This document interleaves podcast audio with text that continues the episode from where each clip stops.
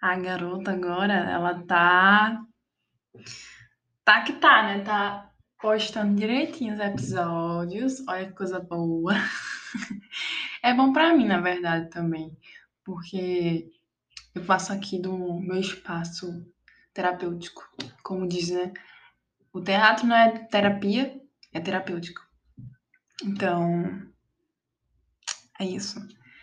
É... Oi, gente. Oi, humanos. Oi, humanas. Meu nome é Natália Gomes. Eu sou produtora cultural recipense, estudante do curso de licenciatura em teatro da UFPE.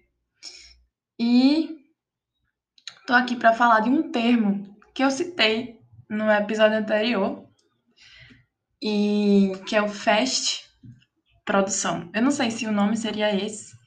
Eu tô assim castelando um nome, um termo melhor, é, porque isso faz referência ao fast food, à fast fashion, e que surgiu literalmente naquele momento que eu estava gravando. E o que seria a fast produção? É, ou fast produção, não sei. O certo é o fast, né? Não sei. É, seria basicamente. É, vamos pro início, né? O fast fashion e a fast food são. É uma produção que não se importa com a qualidade do produto, se importa em produzir. E dentro disso acontece trabalho escravo, acontece de o produto vir e só durar tipo um ano, tá ligado? E a peça ser cinco reais, não pagar a pessoa que produziu, que fez aquele tecido, que, que costurou, que botou o botão. Então, isso seria a fast, é, a fast fashion. E o fast food, ele vai na mesma linha, né? Aquela comida que, mas, gente, é sério, eu, eu desejo boa sorte quem só vive de fast food, porque realmente eu conheço pessoas que consomem de um jeito, que é jantar, é almoço, janta e até de madrugada comendo um hambúrguer, sabe? Isso é muito sério, mas enfim, esse não é meu ponto. Vim aqui para refletir sobre a fast produção. E o que acontece? Isso me lembra os editais que estão surgindo agora nesse meio dessa pandemia, que, tá, que estão todos os artistas, produtores, técnicos, figurinistas e espaços culturais sem sua renda e sem seu trabalho. É, e o que acontece? Vem essa enxurrada de, de editais, que eu não vou citar nomes, mas vocês sabem quais, quais eu estou falando, com burocracias, tudo um atrás do outro, com datas que é tipo, começa dia 9 e termina dia 11. Você tem esse tempo para arrumar documentação, para autenticar sua identidade, porque às vezes eles pedem. Enfim, vem essa enxurrada de coisa, tá ligado? E você tem que fazer isso, se virar nos 30, velho. Vamos se virando. Vamos, quero logo, quero logo, vamos, vamos, vamos, vamos, vamos. E no final, quando você vai ver o valor daquele danado, daquele edital, ele não paga nada, basicamente. Para não dizer que ele não paga, ele paga a parte técnica, talvez, mas o artista não paga, sabe? Na maioria das vezes, paga até metade da parte técnica. Paga o figurinista, paga o material, por exemplo. Mas não paga, na verdade, o figurinista, gente. Essa é real, essa é real. Mas assim, quando a gente se depara com o edital, a gente vê um valor 15 mil. Caraca! Um edital 15 mil, velho. Não, vou perder, não posso não, vamos lá. Aí você vê, se inscreve, passa, mas depois, calculando, fazendo negócio todo lá, você percebe que aquilo não vai pagar aquele teu, aquela tua produção, aquele teu espetáculo. E o que é que tu faz? Tu corre, ó, vou para outro edital e preciso me inscrever nesse, é, nesse outro edital. Porque se eu não me inscrever, aquele não vai me sustentar por, uma, por um mês, por exemplo. Não vai sustentar o aluguel de um mês, não vai botar comida dentro de casa, enfim. Ai, não dá. Eu tenho que me inscrever em outro edital. E enquanto isso ocorre, a gente sabe também que nem todo mundo vai passar nesses editais. E isso gera uma concorrência gigantesca no meio artístico. E o que eu enxergo na fast food, na fast fashion, é uma galera querendo ganhar. Querendo ganhar dinheiro, querendo lucrar. E tá tudo bem querer dinheiro, minha gente. Não, o erro não é esse. Mas o erro tá em querer só lucrar e não pensar na qualidade do teu projeto, da tua produção. Mas infelizmente, quando a gente vai falar do meio artístico, a gente não tem essa mesma perspectiva porque é diferente. Não nos enxergam como profissão, não nos respeitam, não tem lei que, que, que assegure nosso emprego. Não tem, a gente não tem nenhuma proteção. Então, às vezes, a gente, infelizmente, tem que fazer um projeto que é meia boca. Entende?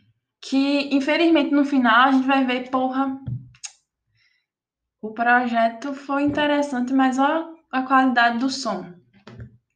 Mas, mas enfim, a, a, apesar disso, deu dinheiro para o cara que captou o som, sabe? Agora, o que, o que a gente não pode culpar são os artistas sobre isso. Porque às vezes eu, eu vejo muito isso, sabe? De reclamar, de falar, ai, aquele cara, não sei o quê. Ai, meu Deus, que produção ruim. Não, gente. Vocês têm que se tocar e se ligar de onde estão vindo essas pessoas, quem são essas pessoas. Elas estão produzindo como? Isso vem de uma lei, uma lei de incentivo? Ou isso aqui é um artista independente? Porque eu já trabalhei muito com coisa é, independente e é muito sofrido, vocês não têm noção do que a gente passa. A gente passa por. Não, não é o não, é a humilhação que vem antes, sabe? Vem aquela humilhação básica de antes e depois eles falam: então, não queremos, não temos interesse, não tem essa potência que a gente quer para o nosso projeto, para o nosso espaço. Então, tem toda essa visão. A Fest Produção ela não está preocupada com a qualidade. Ela está preocupada em ter muitas é, é, apresentações, em ter muitos shows, espetáculos, artistas naquele edital apenas para lucrar, porque eles lucram muito mais do que a gente ganha. E todo mundo sabe disso, ninguém aqui é besta. Mas, ao mesmo tempo que tem todas essas problemáticas, eu também sinto e vejo, presencio, que nós artistas, a gente não está preparado para todas essas bombas. Aliás, nós somos, nós somos humanos, por isso nós estamos preparados. E nessa pandemia também, como eu me envolvi de fato em editais, é, eu vi que eu, eu, Natália, eu não aprendo sobre como elaborar um projeto para tal, tal espaço. Eu não sei fazer um orçamento, um planejamento. Eu não sei mexer em planilha. E hoje eu fico brincando com Clarissa Dutra, que é uma produtora que eu tô tendo contato maravilhosa, assim, aqui, ó, no cheiro em tudo. E eu fico, cara, por favor, me ensina a mexer em planilha. Não sei, não entendo o que é isso, para onde vai. Aí, o que é isso? Nota fiscal, é, não sei o quê, como é que faz a declaração? Eu fico ah, louca. E assim, tá, é do cinema, do audiovisual. E eu ainda sinto que eles sabem mais do que a gente de teatro, por exemplo. Eu sinto, minha visão, minha perspectiva do momento. Talvez isso aqui para outra pessoa possa ser diferente. Mas eu, Natália Gomes, não entendo. E o que acontece? A gente precisa se informar. Senão, a gente esquece que em editais tem imposto de renda, tem imposto de renda não, tem é, gente, é isso é, tipo, imposto. Imposto no edital tal. Sempre, em todo edital vai ter um, uma, um desconto de imposto. E a gente já tem que estar ciente disso.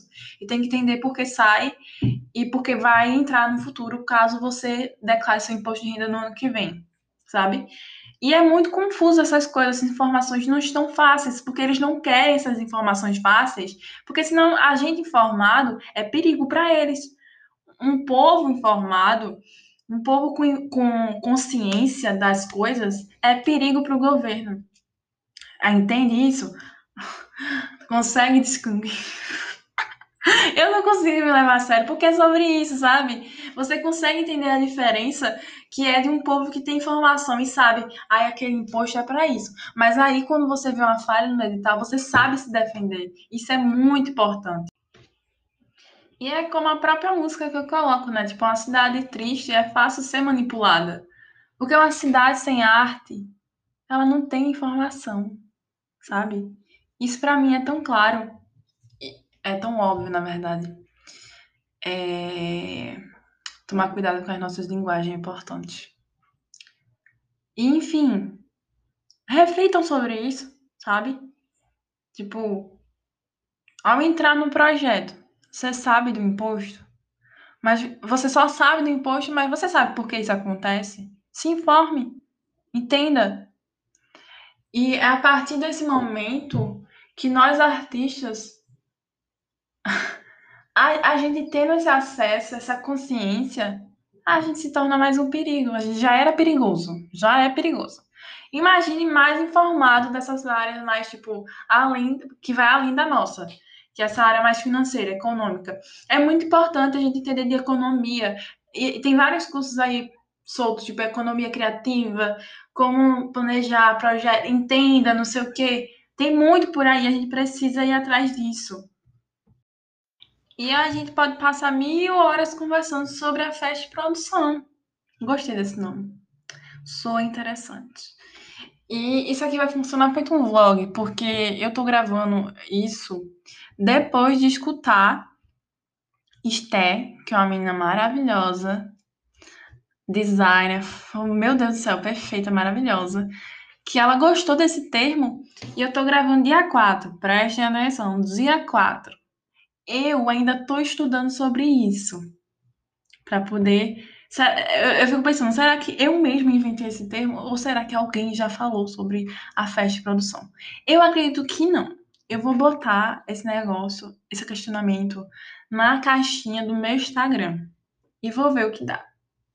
Daí, né, ao longo dessa decorrer dessa semana, que hoje é quinta, eu tô lascada, porque eu tenho um trabalho, resenha crítica para terminar, porque eu já fiz toda, só falta botar, finalizar, né? Vou botar em suma, porque eu aprendi com Dourado que se bota em suma para finalizar os trabalhos.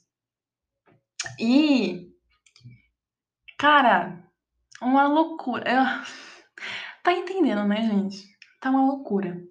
Então, eu vou botar lá no Instagram e vou tentar entender. E eu vou voltar aqui outro dia, no mesmo áudio, no mesmo episódio, para falar sobre isso. Mas, já que o aplicativo que eu uso, que é o Anchor, é maravilhoso. Ele deixa tudo salvo, por mais que eu não poste. Feito aconteceu com o episódio anterior que estava gravado há um tempo. Eu não tinha postado por, sei lá, não estava motivado o suficiente para postar. E eu sei que tem muitas coisas que eu preciso melhorar. Não vou citar quais, mas vocês podem citar quais vocês acham que deva melhorar, ou que tá legal, ou que vocês Ai, Nath, faz isso aqui, faz. Ah, sabe? Mas, enfim, eu tô refletindo muito sobre a festa de produção, porque é um assunto que eu nunca vi antes, em nenhum espaço. A festa de produção artística. Vamos consertar. A festa de produção artística. Nunca ouvi falar, mas é muito recorrente, porque eu já vi muita gente adoecer, muita artista adoecer. A gente vê os famosos, Cara, Ludmilla já teve vários problemas e parou no hospital. E era relacionado à voz dela, tá ligado?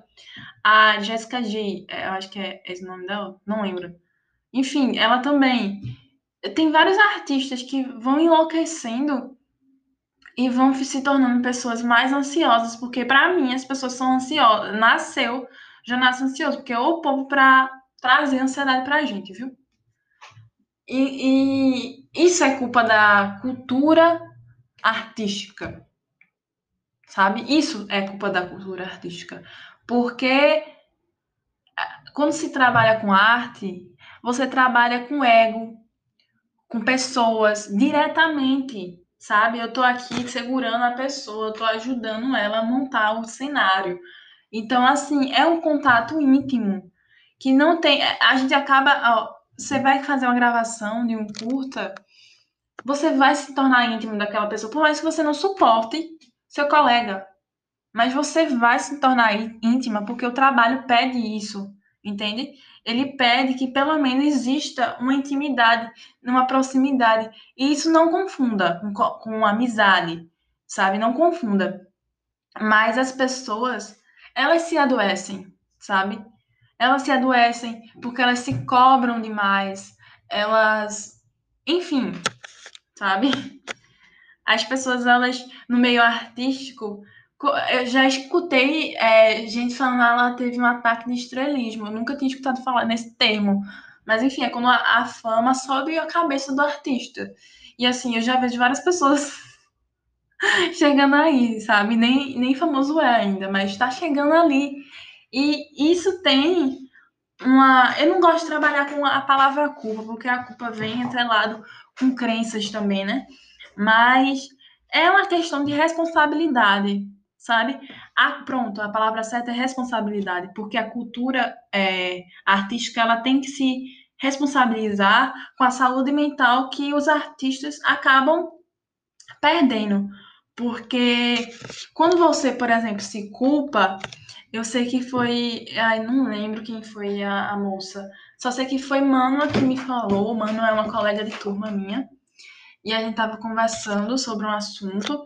E ela foi falou que é que eu não tô lembrando a, arti a artista, a escritora, mas que ela falou que quando a pessoa branca ela se culpa por tal atitude, ela não muda. Mas quando a gente se responsabiliza, a gente toma uma ação, toma uma atitude. Então, eu faço um paralelo com a cultura artística. Ela precisa se responsabilizar. E o que é se responsabilizar com isso? É criar leis, é criar espaços, é criar oportunidades de trabalho, porque o povo fica falando, tem oportunidade. Não tem, gente, não tem. Eu não, eu não me formo na, no curso para ser professora de artes. Eu me formo para ser professora de licença de teatro. Eu não me formo para fazer a decoração do colégio, velho. Eu não me formo para isso. Eu posso fazer sem nenhum problema, mas eu me formo para ser professora de teatro. Vocês imaginam esse peso? Isso é importante, mas não. É... E é sobre isso. Eu tô irritada agora. Eu tô muito irritada. mas é sobre isso, tá ligado, velho? É sobre isso. E eu tô vendo que esse, esse episódio vai ser longo pra caramba. Tô quase soltando ele já logo, tá vendo? Eu sou muito de fases. Eu, eu, eu, eu mudo de um negócio pro. da água pro vinho, do nada. Enfim, vocês, vocês ah, eu queria. É porque eu fico falando, eu já imagino a resposta de algumas pessoas, eu fico dialogando com minha mente. Aí eu acabo respondendo a mesma pergunta, mas na verdade é porque tem a, tem, tem a resposta de uma pessoa aqui dentro, que não sou eu, mas eu imagino que seja outra pessoa.